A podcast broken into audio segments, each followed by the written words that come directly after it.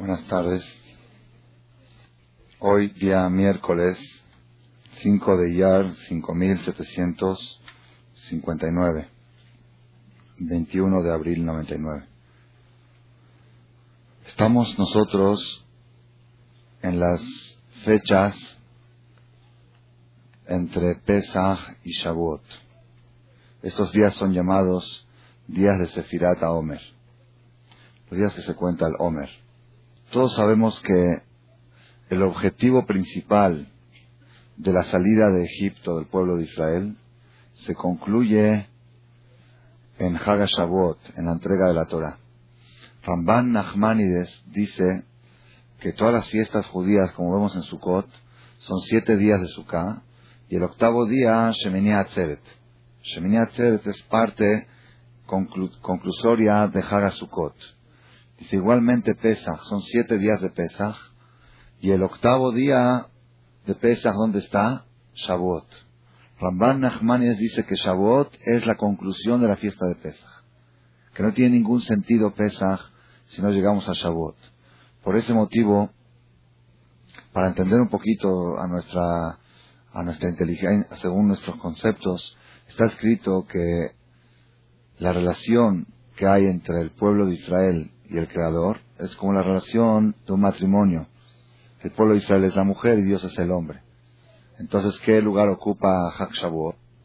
No, pero ya están comprometidos, ya tienen anillo de compromiso. Si no llega a nada, si la novia le dice, el novio le dice a la novia, hoy vamos a casarnos. No, ¿para qué quieres casarnos ya estamos comprometidos? ¿Cómo? Pues todo el compromiso es una preparación para llegar a la boda. Igualmente, Pesach es el compromiso del pueblo de Israel con Dios y Hak Shavuot es cuando se concreta y se concerta el matrimonio en la entrega de la Torah. Esa es la ideología. Dice Ramban Echmanides que los días que hay entre Pesach y Shavuot tienen una santidad similar tobio otro. Algunas mujeres acostumbran a no hacer trabajos. Noche de día sí, de noche no. Y ahí trae el Benishai todo un dilema. Estos días son días festivos, los días semifestivos. Y por eso la persona tiene que saber que no son días comunes, son días muy especiales. Shavuot, días de preparación. La fiesta de Shavuot no tiene nombre, el nombre se llama semanas, fiesta de las semanas. Como queriendo decir, si hay semanas, hay fiesta, si no hay semanas, no hay fiesta. Las semanas marcan la fiesta, ¿ok? Entonces ahora surge una pregunta, cada año cuando analizamos otra vez estas fechas, surge una pregunta. Si todo el objetivo de la salida de Egipto, si todo el objetivo del compromiso era llegar a la boda, ¿para qué? Ustedes saben, en los tiempos de antes, se hacía la boda en dos etapas.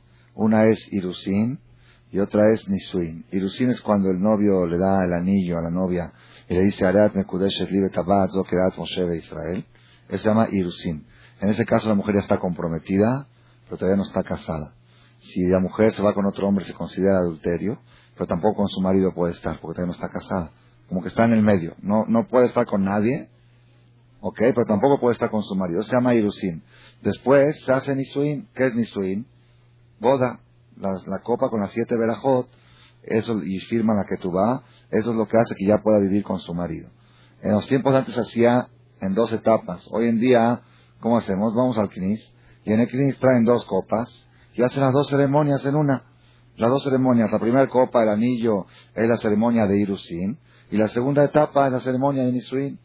En la boda que hacemos hoy en día son dos ceremonias que en los tiempos antes se llevaban por separado y hoy se manejan juntas. Igualmente el pueblo de Israel, en Pesach tuvo Irusin, fue el anillo, ¿ok? Y en Shavuot tuvo Nisuin, el contrato de boda, el Kaketubá, inclusive en algunos libros, en Magdorim de Shavuot, de Shalosh Regalim, hay una cosa que se llama Ketubá de Haga Shavuot.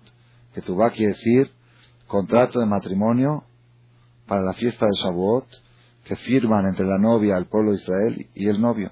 Y ahí dice, el novio dice, trabajaré para ti, te mantendré, te daré todo lo que necesitas para tu sustento. El novio es Dios, le dice al pueblo de Israel. Y la mujer, que es el pueblo de Israel, dice, seré yo fiel a ti, respetaré tus palabras, te honraré.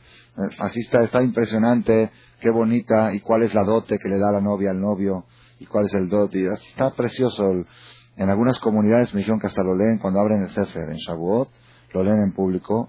Y este año, Besat Hashem, de que estamos sacando el Mazazor de Shavuot en español, va a salir traducida para la persona que lo quiera leer. Es muy, muy bonita esa que tú vas, un contrato de matrimonio entre la novia, el pueblo de Israel y el novio, el creador. Entonces ahora la pregunta que surge es la siguiente. ¿Por qué motivo Dios, sacándonos de Egipto, no nos hizo inmediatamente la boda? ¿Ya? Como hacemos hoy. La primera copa fue salida de Egipto, la segunda copa es la boda, que se hagan las dos cosas juntas. ¿Por qué tuvo que esperar 49 días, 49 días entre la salida de Mitzrayim y Matanto así? Todo el objetivo principal de la salida de Egipto era llegar a Ar Sinai. Y todo el objetivo de la creación es la entrega de la Torah. Entonces ya inmediatamente, ya que los liberó al pueblo de Israel, ya están libres, ahora vengan. Matan Torah, ¿por qué tuvieron que pasar esos 49 días que fueron bastante complicados? El que lee la historia en la Torah ve que hubo muchos problemas en el camino, desde salida de Egipto hasta llegar a Sinai. Se quejaron por falta de comida, tuvo que bajar el man. Hubo varias cosas que no fueron tan bonitas, tan agradables, que inmediatamente saliendo de Mitzrayim, aquí está la Torah. ¿Cuál es la causa? Dice el Midrash, cuando entendamos nosotros cuál es la causa de esa distancia entre el compromiso y la boda, por qué Hashem no quiso hacer las dos ceremonias juntas, vamos a entender cuál es nuestro trabajo, cuál es nuestro deber en estos días llamados Sefirat Omer. El Midrash dice así, ¿por qué nos entregó la Torah inmediatamente después de salir de Mitzrayim? Así pregunta el Midrash. Contesta, Mashal Lemelech, se compara a un rey que tenía una novia. El rey se iba a casar con una novia, iba a ser la reina.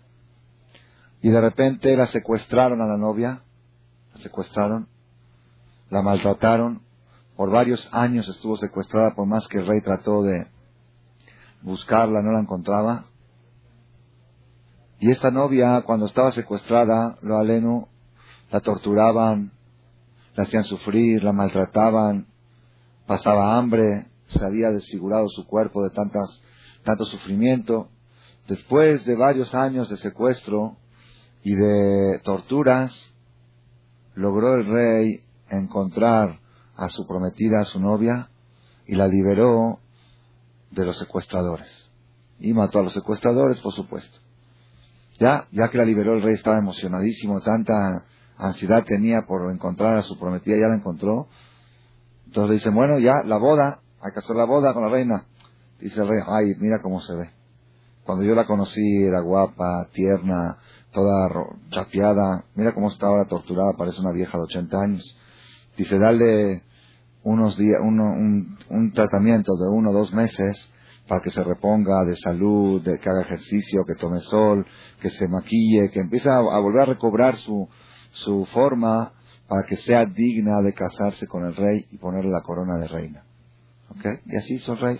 le hizo un tratamiento de 49 días de terapia, de, de, medicina, de salud, de rehabilitación, para que el día 49, día 50 puedan hacer la boda.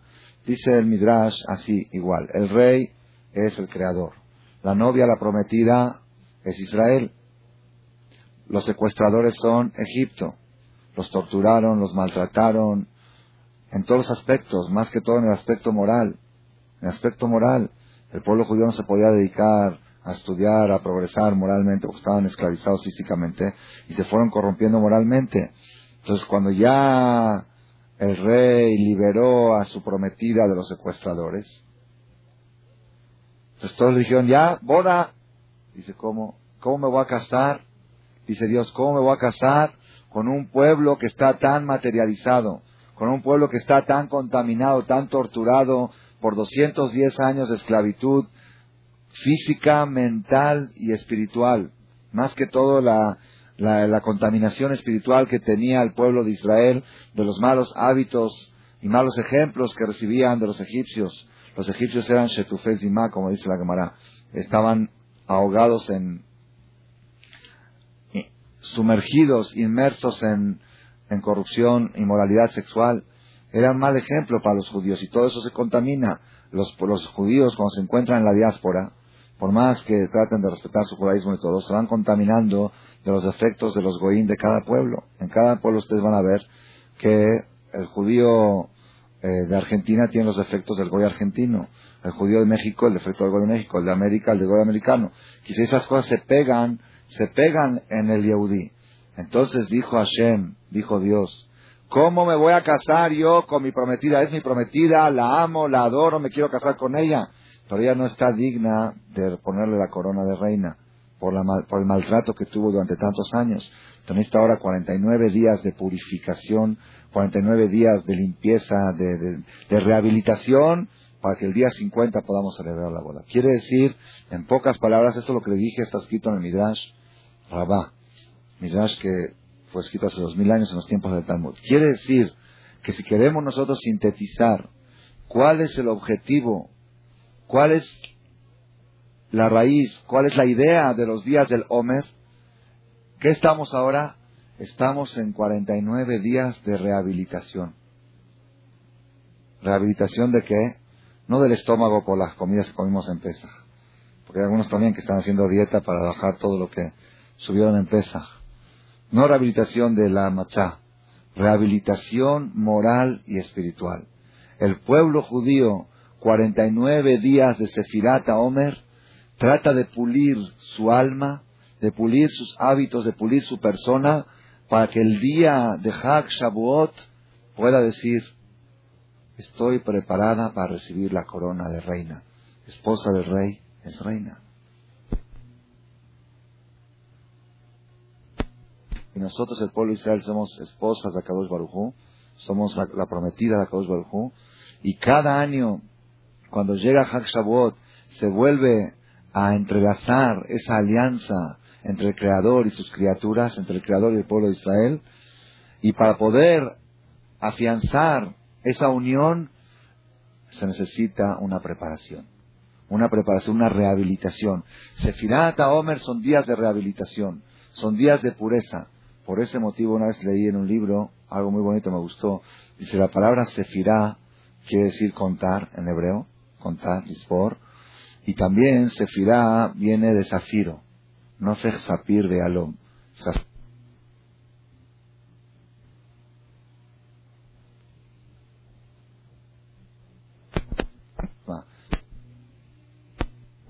Para ser días de purificación.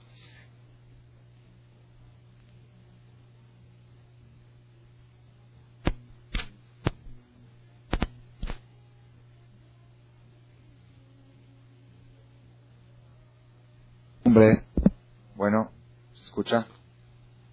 Bueno, ustedes saben que hay... Está fallando esto. Está fallando, ¿no? Bueno, bueno, bueno, bueno. Ustedes saben que hay una costumbre del pueblo de Israel entre Pesach y Shavuot estudiar Pirkei Avot. Es costumbre en todo Israel. Algunos lo estudian diario, estudian en Shabbat, cada Shabbat un Perek, son seis Perakim, seis capítulos, se termina hasta Shavuot. En los Knesses, en algunas comunidades lo leen en forma oficial, en público. Cada comunidad de alguna manera lo inserta dentro del programa de actividades entre Pesach y Shavuot, Pirkei Avot. ¿Por qué se acostumbró a estudiar Pirkei Avot de Pesach y Shavuot? Pirkei Avot, efectivamente, es parte del Talmud, es uno de los tomos del Talmud, pero a diferencia de los demás tomos que hablan de leyes y de alajot, Pirkei Avot es todo filosofía y musar. Pirkei Avot es exactamente lo que se llama purificación y pulido del alma. Pirkei Avot enseña a la persona conductas de vida, secretos. Yo creo que de las cosas más preciosas que tenemos en la literatura judía es Pirkei Avot. Baruch Hashem hay libros ya traducidos al español y comentados. Precioso, Pirkei Avot. Cada frase y frase de Pirkei Avot tiene mensajes eternos que la persona lo puede aplicar en cualquier sector de su vida para ir puliendo su persona y lograr la superación personal que necesita tener el judío para ser merecedor de tener el título de judío. El título de judío no es automático. Nosotros nacimos, Baruch Hashem, Shelo Asani, Goy o Goya. Nosotros nacimos no Goyim, pero no nacimos judíos. Nacimos no El título de judío es mérito de cada uno. Cada quien tiene que lograrlo y merecerlo. ¿Cómo se logra? Para poder recibir el título de judío, número uno, es la superación personal. La superación personal es esa purificación que se logra en los 49 días que hay entre Pesach y Shavuot. Ustedes saben que este mes se llama mes de Iyar. Iyar. Iyar, en hebreo, Iyar se escribe Aleph, Yud, Resh. Aleph 2 Yud, Resh. ¿Ok? Esa palabra Iyar forma el acróstico Ani Adonai Rofeja. Es un versículo de la Biblia. Yo soy Dios que te curo. Ani Hashem Rofeja. El mes de Iyar es el mes de la salud. Así como hay en otros, en otros contextos el mes de la salud, la semana de la salud. El mes de la salud del pueblo de Israel es el mes de Iyar. ¿Por qué? Es el mes en que el pueblo busca la salud moral, espiritual. El mes del pueblo eh, busca el pueblo judío sanar sus defectos morales para ser merecedores del título de judío. Para ser merecedores, la persona se tiene que preguntar cuando llega el día de Shavuot, ¿yo merezco que Dios me ponga el anillo y que diga, tú eres mi esposa? ¿Yo puedo ser esposa de Dios? ¿Merezco que me pongan la corona de reina? ¿Me puedo, poner que viajó a la par de él? En estos días tenemos la oportunidad de pulirnos y prepararnos para que en Haga Shavuot merezcamos cada quien según su preparación va a recibir la corona. Si su preparación fue al 100%, va a recibir una corona de 100 brillantes. Si fue al 80, 80 brillantes. Cada quien según el nivel de preparación. Para profundizar un poco más, Pirkei Avot, primero todo lo sugiero y lo recomiendo a partir de Pesach hasta Shavuot, que cada quien se haga un tiempo y que estudie Pirkei Avot. Hay Pirkei Avot en español, hay comentado, hay Meamloes, hay mucha literatura sobre Pirkei Avot, muy, muy interesante. Inclusive aquí en el Coler, en cassette, no, Inclusive en las noches, este, aquí el colel que estudian, cancelamos todos los estudios y pusimos a los aborígenes a estudiar Pirkei Avot con comentarios. Y me dijo uno, oye, eso es para principiantes. Y dije, empiecen a estudiar y vamos a ver. Vamos a ver si es para principiantes o si llegan ustedes a la conclusión que es para principiantes, quiere decir que ustedes están todavía como principiantes. Porque Pirkei Avot, los ajamí más grandes lo estudian y tratan de aplicarlo. Por cada vez que uno lo estudia encuentra cosas nuevas, cosas preciosas y hermosas. Pirkei Avot es un instrumento, un recetario para la salud del alma. Es un recetario para que en los días de entre Pesach y Shavuot la persona vaya puliendo sus conceptos y sea merecedor y digno de recibir la corona de reina, esposa de Borolam. Por ser tan importante Pirkei Avot, Maimónides Rambam, ustedes saben, estuvo hace 800 años, era un gran filósofo, jajam, filósofo, doctor, todo lo que quieran. Maimónides escribió un librito de introducción a Pirkei Avot y se llama Shmona Prakim la Rambam. Ocho capítulos de Maimónides que introducen a Pirkei Avot. Para que vean qué tan importante es Pirkei Avot, que Maimónides vio la necesidad de escribir ocho capítulos de introducción. Todo Pirkei Avot tiene seis capítulos. La introducción de Maimónides son de ocho capítulos. Y en esos ocho capítulos el Rambam son capítulos muy profundos que aún los abrejín que estudian no es tan fácil entenderlos. En ellos Maimónides, todos los secretos de la psicología moderna están en esos ocho capítulos. Maimónides abre lo que es el alma humana y lo pone sobre la mesa. Te dice, esto, esto eres tú. Y estos son tus defectos, y estos son tus problemas, y esto es lo que te va a ayudar a resolver. En el capítulo tercero, que lo voy a leer lo voy a leer y lo voy a traducir, espero que no se aburran. En el capítulo tercero dice Maimónides así. El capítulo tercero se titula, esto está impreso en, el Talmud, en Masejet, en el tomo de Abodazara, al final viene Pirkei Avot, y antes de Pirkei Avot están los ocho capítulos de Maimónides. El tercer capítulo de los ocho de Maimónides dice así, el título es Beholi Anefesh, las enfermedades del alma. ¿Les interesa? Vamos a estudiar las enfermedades del alma. Dice así.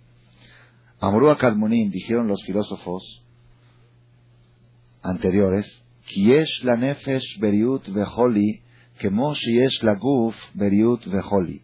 El alma tiene salud y enfermedad, así como el cuerpo tiene salud y enfermedad. Ubriuta nefesh hu, ¿qué quiere decir un alma sana?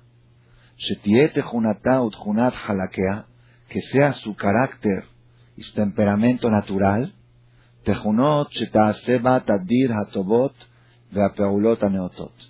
tenga un temperamento que por naturaleza conduce a la persona a hacer cosas buenas. Eso quiere decir un alma sana.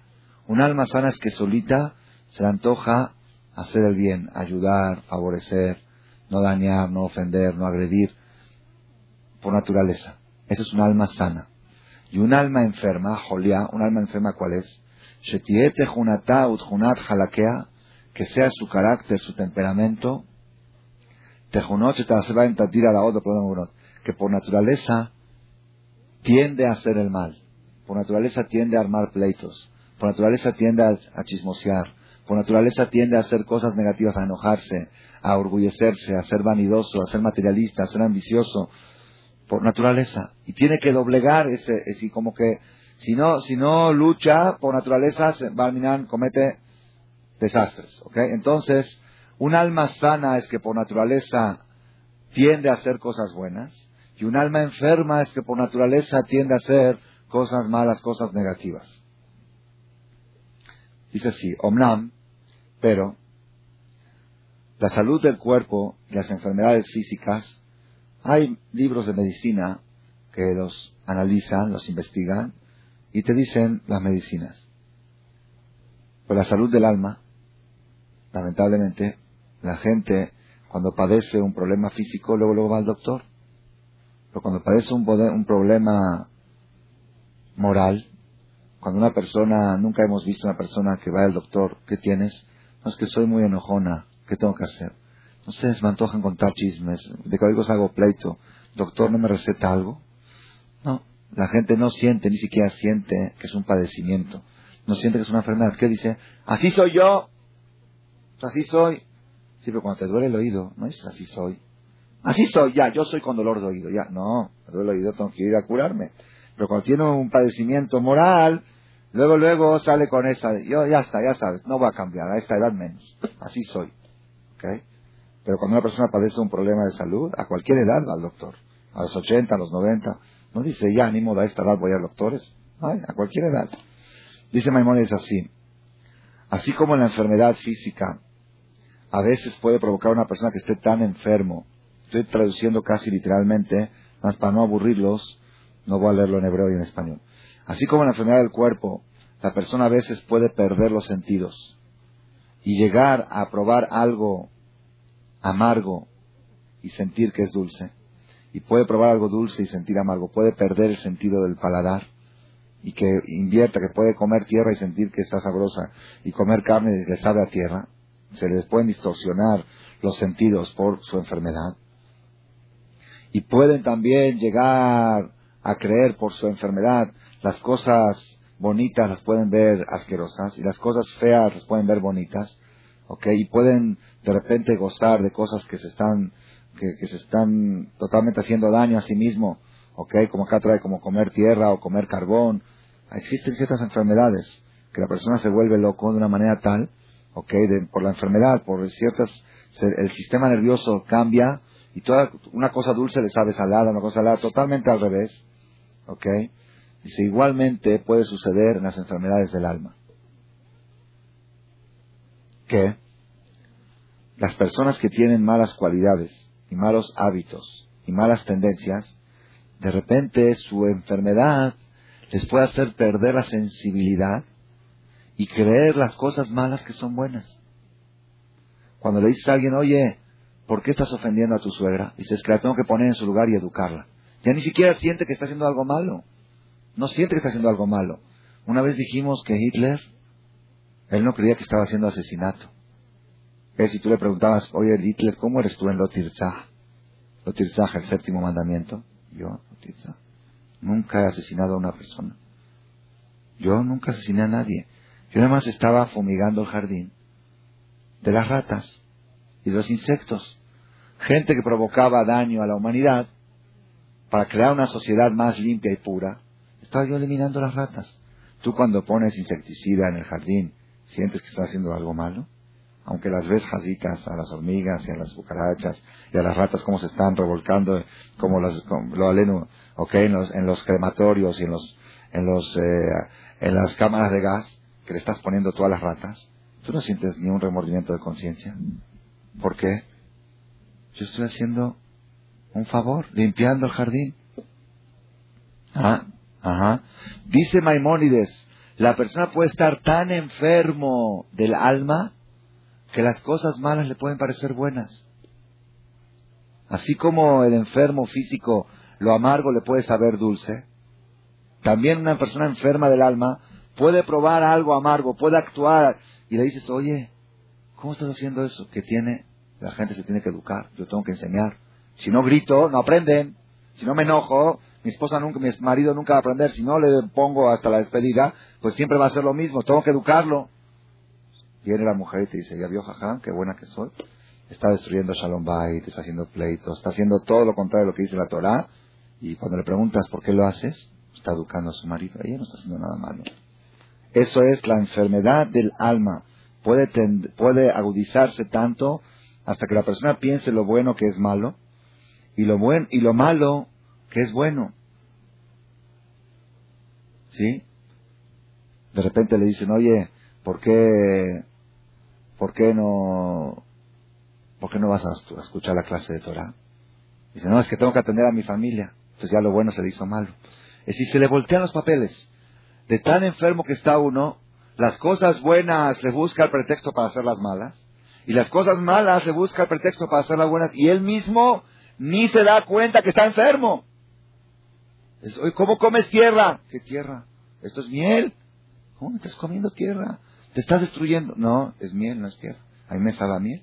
Yo cada vez que le digo a mi suegra la despedida, me siento riquísimo. Me relajo. Hay gente que así dice, me desahogo. Me desahogo. Dicen que hay que desahogarse, dicen los psicólogos. No te la guardes. Fica. Di todo lo que sientes, todo. Transparente. ¿No? Sí. Es probar la tierra como miel. Agarrar la tierra y convertirla en miel. ¿Ok? Y la miel, convertirla en tierra. Eso es uno de los, uno de los resultados más desastrosos que puede haber en las enfermedades del alma, cuando la persona pierde la sensibilidad de saber qué es bueno y qué es malo.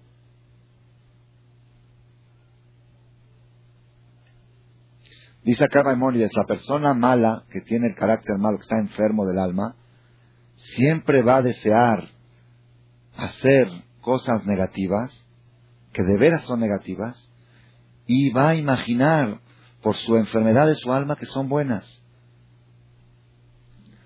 Ustedes saben, yo leí una vez un artículo en, en un libro de relaciones humanas, ahí cuenta en el primer capítulo que había un asesino famoso en Estados Unidos, unos asesinos más, en los tiempos, no me acuerdo si era Al Capone o era otro, uno famoso que la, la policía americana estaba tras él durante años por el récord de crímenes que tenía. Era, era un asesino de sangre fría. Un día antes que lo capturó la policía, estaba él con una mujer en el carro, una novia o algo en el carro, y lo paró una patrulla, dijo su identificación, metió la mano, sacó la pistola y mató al poli un día antes que lo agarre la policía. Al otro día, cuando ya localizaron su vivienda donde él estaba escondido, su escondite, sitiaron toda la cuadra y vinieron un ejército de policías, como mil, mil efectivos, para capturarlo. Sitiaron, rodearon toda la cuadra, porque muchas veces ya se había escapado de la mano de la ley. Ya cuando lo fueron acorralando, irrumpieron en su departamento y él se escondió detrás de un mueble y empezó a disparar. Disparó y ahí mismo mató policías. Y como decidió hasta la última bala. Y bueno, pues ni modo, las policías se tienen que defender y volvían, disparaban y él ya estaba sangrando y seguía disparando. Y dejó un escrito en un papel manchado con sangre. Acabó muerto, por supuesto. Y dejó un escrito manchado con sangre que decía así. Decía, un corazón, un corazón fatigado late debajo de mi camisa un corazón piadoso y misericordioso, que jamás le quiso hacer el mal a nadie. Así dejó su testamento. Acá pone. Eso es, lo que quería decir. Él cree eso. Ustedes, ustedes creen que él se quería... Ah, ¿cómo ayer mataste a un policía? Yo no lo maté. Me vino a estorbar. Me lo saqué del camino. Yo no mato. Si nadie me molesta y nadie me hace nada, yo no hago nada. Nada más cuando necesito dinero voy, mato a alguien, les saco, pero nada más. No es que yo soy asesino. Un corazón piadoso, misericordioso, que jamás le quiso hacer el mal a nadie. y nada más lo persiguen injustamente la policía. Es el perseguido, es la víctima, el mártir. Están viendo, dice acá, la persona que está tan enfermo su alma, su alma tiende todo el tiempo a hacer el mal y por estar tan enfermo cree que está haciendo bien. Eso es un nivel muy drástico, lo de Al Capone. Pero a nuestro nivel también. Nosotros, el, uno de los problemas más graves que tenemos es que nos juzgamos según nuestros ojos. Y nuestros ojos están nublados porque nuestra alma está enferma. Decimos, oye, mucha gente dice, yo no hago daño a nadie. Yo no molesto a nadie. ¿Tiene algo de malo? ¿Por qué me dicen que tengo que hacer teshuva? ¿Por qué me dicen que estoy mal? ¿Qué tengo de malo? Soy buena mujer, soy atiendo a mi casa, atiendo. ¿Qué tengo de malo? Es un, un error muy grave de aquel, ¿cómo dicen los doctores? Hay que hacerse chequeo cada tanto. Cada tanto hay que hacerse un chequeo general a ver cómo estás. Yo estoy bien. ¿Qué tiene? Tú sabes medicina para saber si estás bien o no. Tienes que ir con gente experta en medicina. Dice, continúa diciendo Maimónides. Así como las enfermedades físicas. Cuando la persona sabe que está enfermo, pero no sabe la medicina, acude a doctores y el doctor le dice qué es lo que necesita hacer para curarse, ¿ok? Y a veces el doctor le exige tomar pastillas amargas que saben feo para su curación, ¿ok? Así también sucede en las enfermedades del alma. Las personas necesitan acudir a un doctor para que le recete cuáles son las pastillas, cuál es la terapia que necesita para curar su alma. Sheishalua Jajamim, ¿quiénes son los doctores? Los sabios. Shehem Rofea Nefashot, que son los, los curadores del alma.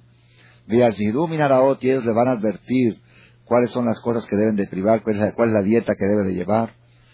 ¿Sí? Y también los curarán con terapias, que luego en el próximo capítulo voy a mencionar cuáles son las medicinas para curar el alma. Pero aquellos enfermos del alma que ignoran su enfermedad, el futuro de ellos va a ser como aquellos enfermos del cuerpo que ignoran su padecimiento. Ustedes saben que una de las curaciones más importantes de la enfermedad aleno mortal es la detección a tiempo. Si se detecta a tiempo, hay muchas probabilidades de curar. Pero si la persona ignora su enfermedad y no sabe que está enfermo, y eso es lo peor que puede haber para una enfermedad, lo mejor, lo mejor que tiene que pedirle la persona a Dios, Dios, por favor, te pido un favor. Cada vez que tengo algo adentro, quiero sentir el dolor. Para acudir al doctor y descubrirlo y curarme. Pobre de aquella persona que padece una enfermedad y no tiene síntomas. Es la peor enfermedad. Entonces dice Maimónides, aquellas personas que están enfermos del alma y no tienen síntomas, hay gente que a veces viene y dice, yo fui a un seminario una vez, y hablo de la angustia, la alegría, el señor me y mire, jaja, yo no respeto nada, yo no hago nada, yo no esto, me siento bien. Yo no siento angustia, yo estoy bien, no tengo remordimientos de conciencia. Pobre Jacito. Enfermedad sin síntoma es la peor enfermedad que puede haber.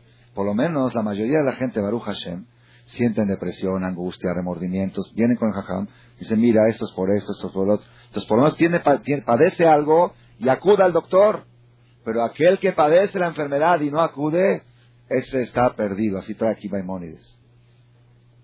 Aquella persona va a morir por ignorar su enfermedad, por no tener síntomas. Pero las personas que sí están atentos a los síntomas y ellos... Ok, Así dice Maimonides. Entonces, primera, hay un tipo de gente que están tan enfermos que ni siquiera saben que están enfermos y ni siquiera saben que tienen que acudir al doctor y Barminan, el futuro de ellos es, está perdido. Pero hay personas que conocen su enfermedad, que tienen remordimiento de conciencia, que tienen síntomas y saben que están mal, pero no se quieren curar. También existen esos. ¿Conocen ustedes gente? Me da miedo ir al doctor. No quiero. No, ¿para qué voy a ir al seminario de todo? Me da miedo. ¿No hay gente que te da miedo ir al doctor por si le encuentra algo? Pero sabes que te sientes mal, que necesitas curarte, sí, pero me da miedo quizá el doctor me encuentre algo. Pero te sientes mal, ve, que te recete, que te ayude. No, yo no voy con el doctor. Igual pasa con mucha gente que se sienten mal moralmente, espiritualmente, su matrimonio no va muy bien, su educación de sus hijos no va muy bien, su situación interna no va bien, no tiene paz interior, no tiene paz exterior, no se lleva bien con nadie, socialmente no le va bien. Dice, bueno, necesito buscar una solución. Ve al seminario. No, me da miedo. Es igual que aquel que le da miedo ir al doctor. ¿Y qué va a suceder? ¿Qué va a suceder? Va a suceder que esta persona, el resultado es el mismo. Tanto si la persona no acude al doctor por ignorar los síntomas, o la persona no acude al doctor por miedo de ir al doctor, por miedo de que me descubra algo y que la terapia sea dura, por cualquiera de los dos motivos que uno no acuda, el resultado final cuál es? Que la enfermedad se va a extender cada vez más y va a llegar una metástasis que ya ni un doctor en el mundo lo va a poder curar.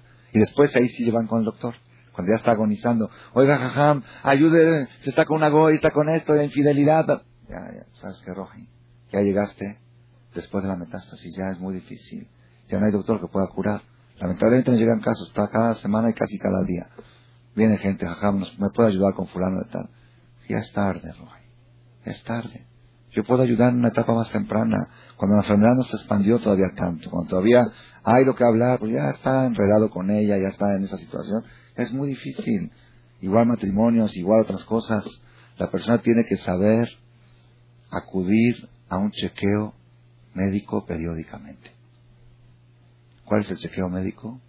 Todos los miércoles ustedes acuden al doctor en la conferencia, escucha uno, dice, ah, pues cierto, yo sentí la semana pasada eso, ah, ese es un síntoma de enfermedad, qué bueno, ¿qué debo de hacer? Viene uno a estudiar medicina del alma, a estudiar, ustedes toman clase, ustedes estudian la facultad de medicina de Marcela, nada más que en vez de medicina del cuerpo, medicina del alma, toman clases y van apuntando y van progresando y de veras, de veras, ustedes tienen que tener compasión de aquellas personas que no toman estas clases. Así como aquel que estudia medicina, yo conozco gente que estudian, haz cuenta de nutrición, ¿ok? Vegetarianos y esto. Y ellos ven con compasión a los que comen todo lo que viene. Tú dices, no sabes, está envenenando con el azúcar y con esto, ¿verdad o no? Así los ven, nos ven como de menos, cuando te ven comiendo, ¿verdad o no? Le Leasdil, ellos están equivocados, Leasdil, así, así se siente la persona que acude a clases de Torah, que acude a clases de Torah y escucha nutriología judía del alma, cuando sale a la calle y ve otras personas que lamentablemente están inundados y ahogados en sus defectos, en sus enfermedades, que ni siquiera, ni siquiera saben que padecen algo, o saben y les da miedo ir al doctor, uno los ve con compasión. Pero ellos a ustedes los ven con envidia. Te envidio de que tú tienes el valor de ir al doctor y no te da miedo de enfrentarte a la realidad. No te da miedo a que te digan, estás mal, cómo tratas a tu marido. No tienes miedo que te digan estás mal, cómo te llevas con la sociedad. Que te lo digan y que te den la receta y vas a tratar de aplicarla. ¿Por qué no? La persona no tiene que ser cobarde, tiene que ser valiente. Valiente, la valentía es en la superación personal. No tener miedo a descubrir defectos. El mejor favor, el mejor día, el, el día más feliz de la persona tiene que ser el día que descubra un defecto y encuentre la forma de repararlo y reponerlo. Esa es la mejor verajá, la mejor bendición del mundo. Dice Maimónides, sobre aquellas personas que ignoran su enfermedad, dijo el rey Salomón en Proverbios 12, y Ashar el camino del necio es derecho en sus ojos. El necio ve el camino y dice, oye, estás yendo chueco. Estás yendo chueco. Y dice, no, yo estoy yendo derecho. Derecho. Está yendo chueco, pero él según como él ve con los lentes chuecos, está yendo derecho. Es lo que dijo el rey Salomón, Derejevil, el camino del necio Yashar Benav. Beshomea está, pero aquella persona que siempre busca y escucha consejos, jajam, ese es el inteligente. El inteligente es el que se cuestiona, oye, ¿estoy en la carretera a Cuernavaca o me estoy yendo a Tepozotlán? No preguntes, sigue. ¿Para qué? Disfruta de la carretera, mira la quefa, mira el paisaje. Pero fíjate el cartel, y quizás estás yendo al revés. No pasa nada, estoy yendo a Cuernavaca. Después te aparece en donde, en Guadalajara. Y dice, oye, ¿qué pasó?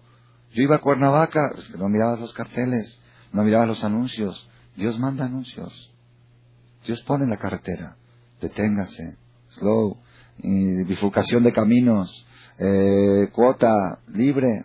Cada cosa que sucede en la vida, de repente sucede algo, puede ser positivo, puede ser negativo, de repente sucede una tragedia en Estados Unidos en una escuela, y de repente sucede algo en escuelas de México, se escuchan cosas raras, y de repente sucede que una comunidad oficialmente ortodoxa y religiosa hace un evento en materia reformista y van allá y dicen qué bonito que se vio esta comunidad junta con los reformistas y cosas así que uno escucha y uno dice, bueno, pues ya sabes, la gente, no, son, esos son carteles que pone Dios en la carretera para decirte en qué camino te encuentras, a qué sociedad perteneces, dónde andas, a dónde te puede llevar la ruta que te encuentras.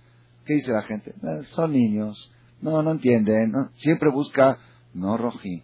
Si tú en la carretera ves un cartel que dice Guadalajara, para y pregúntale a un poli, poli, ¿estoy bien? ¿Llego a Cuernavaca o no? Y el poli te va a decir, no digas, no va a pasar nada. La persona necesita poner atención a los anuncios que hay en la cartelera. quiero que, en la carretera. quiero que sepan que son anuncios luminosos. Nada más que los anuncios luminosos que hay en la carretera tienen una condición para que los puedas ver, que tengas prendidos los faros. Si tú tienes apagados los faros en la carretera, por más luminosos que sean los anuncios, los anuncios luminosos regresan luz que tú mandas. Si tú tienes prendidos los faros, si tú sales a la vida con los faros prendidos con la luz de la Torah, entonces la Torah te manda la luz y regresan y dice, estás equivocado, esta no es la carretera. Aquí viene una curva peligrosa, aquí viene una trampa, ten cuidado de esto, ten cuidado del otro. Eso es lo que tenemos que nosotros concientizarnos en los días que hay entre Pesach y Shavuot. Los días que hay entre Pesach y Shavuot son los días, el mes de la salud, Ani Hashem. Yo soy Dios que te curo.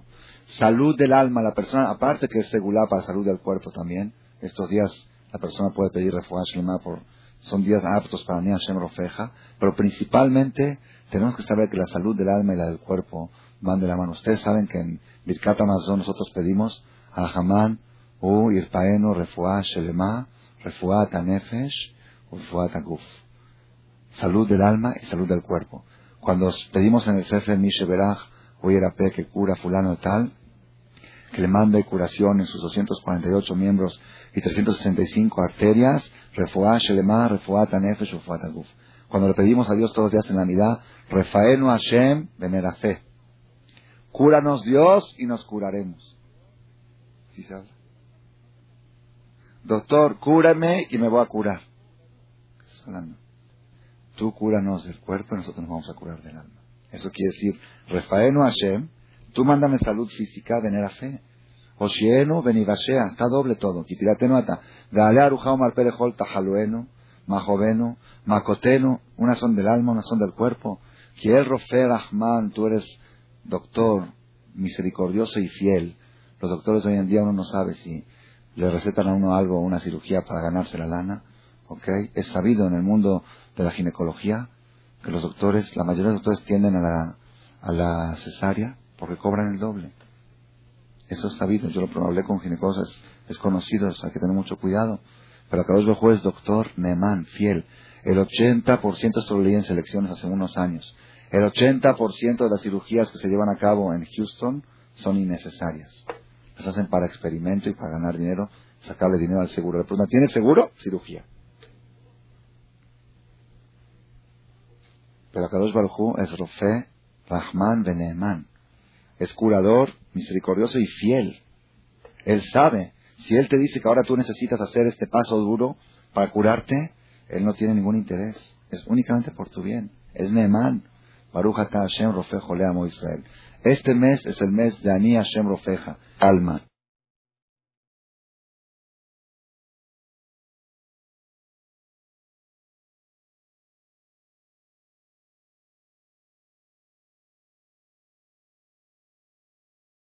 Y si una persona siente que tiene defectos, que la situación no está bien, pero le da miedo de ir al doctor, está como aquel enfermo que no quiere ir al doctor, que al final los dos van a acabar, van a terminar muy mal. No hay que tenerle miedo, hay que ser valiente, hay que tener valentía y purificarnos durante este mes para poder llegar a Shavuot y recibir la corona y merecer ser la reina, merecer ser la esposa de Akadosh Baruj Después, en el cuarto capítulo, que Belina creo que vamos a estudiar la próxima semana, en el cuarto capítulo de Maimónides, empieza a mencionar cuáles son las enfermedades del alma. El enojo, el orgullo, y dice cuáles son las terapias, cómo se curan. si ustedes les gusta el tema, si les gusta, el próximo miércoles vamos a estudiar el cuarto capítulo de Maimónides, donde nos explica cuáles son las enfermedades del alma, cómo se manifiestan y cómo se combaten. Así es que nos ayuda a todos nosotros a que aprendamos en este mes de la salud, que podamos, que tengamos el valor de acudir al, doctor, de acudir a las clases de medicina que se dan, si, así es en Marcela, si es en Top, si es en el Colel. Baruch Hashem, muchas clases de medicina del alma últimamente, y hay, una vez cada tanto, hay cursos, congresos de médicos de terapia intensiva en los seminarios de fines de semana. Esos son increíbles. La gente de veras, la gente entra enferma y sale sana.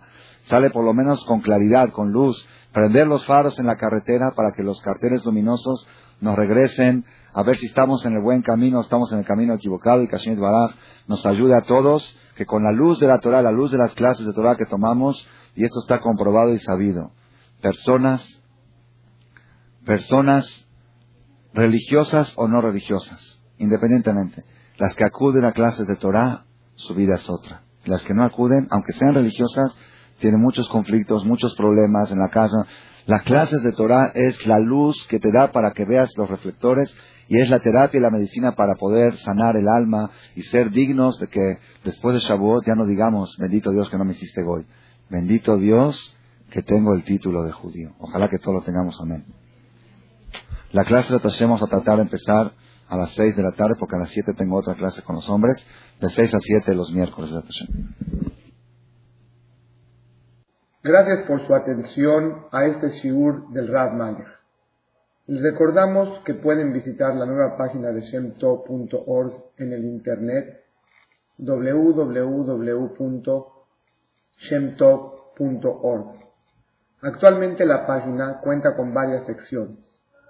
Noticias sobre las actividades de Shem Tov a nivel mundial, escuchar o bajar las últimas conferencias del Rad Malech, escuchar o bajar la alhaja del día, imprimir o estudiar desde su computadora la perashá de la semana, estudio diario de Gemara, Daf Yomi en español, sincronizar su iPod con podcast, un manual para crear su propio CD de las conferencias que existen en la red, adquirir libros con entregas internacionales con la metodología del Rav Malech de español, fonética y hebreo simultáneamente,